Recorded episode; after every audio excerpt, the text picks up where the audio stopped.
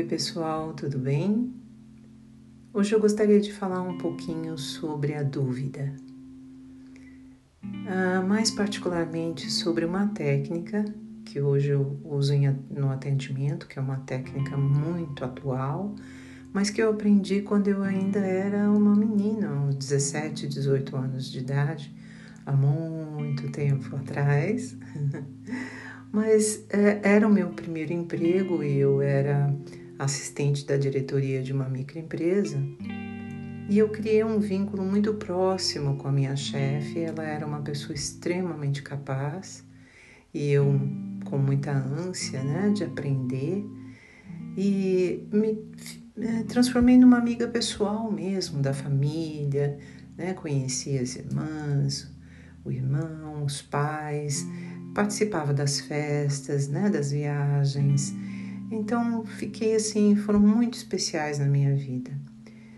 E uma ocasião eu estava à mesa sentada ao lado do pai dela. Eu estava às voltas assim com uma decisão difícil de ser tomada, especialmente para uma adolescente. Iria mudar meio que uh, o meu caminho mesmo, né? Definitivamente.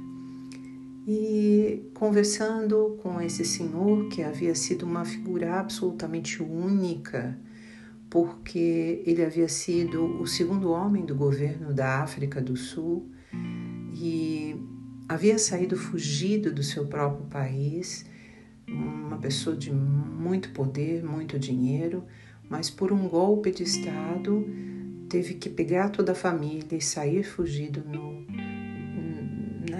navio para o Brasil e ah, apesar disso tudo que havia ocorrido com ele, você imaginaria uma pessoa amarga, talvez, né?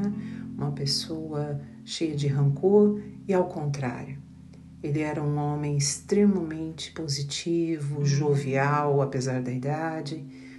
E sentado ao lado dele, ele começou a me fazer algumas perguntas sobre a minha carreira e eu comecei a explicar o momento que eu estava atravessando e ele então me disse: Qual é o pior que pode acontecer? E eu parei pensei rapidamente. Eu falei assim: hum, Eu não sei exatamente, mas ele falou: É, qual é o melhor que pode acontecer? Eu falei para ele: Olha, eu acho que eu vou ter que pensar um pouco, né, sobre isso. E ele disse o seguinte: pegue uma folha de papel e faça uma coluna do pior que possa acontecer e outra do melhor que possa acontecer. Liste todas as razões, pense profundamente em todas as razões com certeza a sua resposta estará ali. E eu achei fascinante porque aquilo parece que organizava, parecia tão claro, tão objetivo, tão simples na realidade. E eu passei a usar essa técnica para minha vida. E hoje ela é altamente usada nos atendimentos, né? Especialmente em CBT.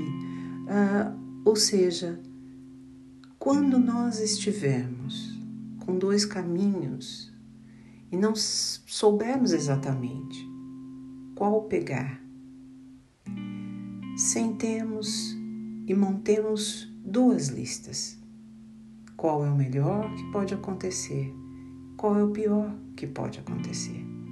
Com certeza, a nossa resposta estará ali. Um abraço a todos.